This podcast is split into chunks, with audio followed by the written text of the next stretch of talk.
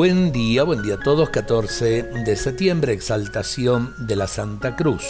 Continuamos estas reflexiones de El Señor y la Virgen del Milagro. Bendito el Señor del milagro de la vida que se nos da en alimento, nutriendo y fortaleciendo nuestro peregrinar.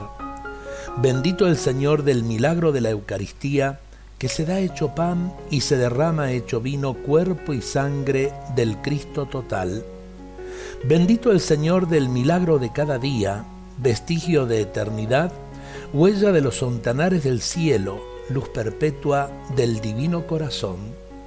Envuélveme con tu presencia cada vez que desciendes, en tu grandeza oculta, en la humildad del fruto del trigo, en el torrente disimulado, en la sangre arrancada al racimo de la uva que me sorprende en lo cotidiano del milagro siempre nuevo que se realiza en cada altar.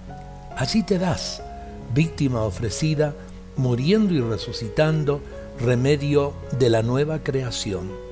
Dame corazón de niño para salir a tu encuentro, con la pura sonrisa que brota espontánea ante la llegada del amigo. Llévame Jesús y guárdame en tu costado para gustar el sabor de tu gloria en medio de miserias y finitudes de esta tierra hollada. Señor, te busco, déjate encontrar. Te llamo, oye mi clamor.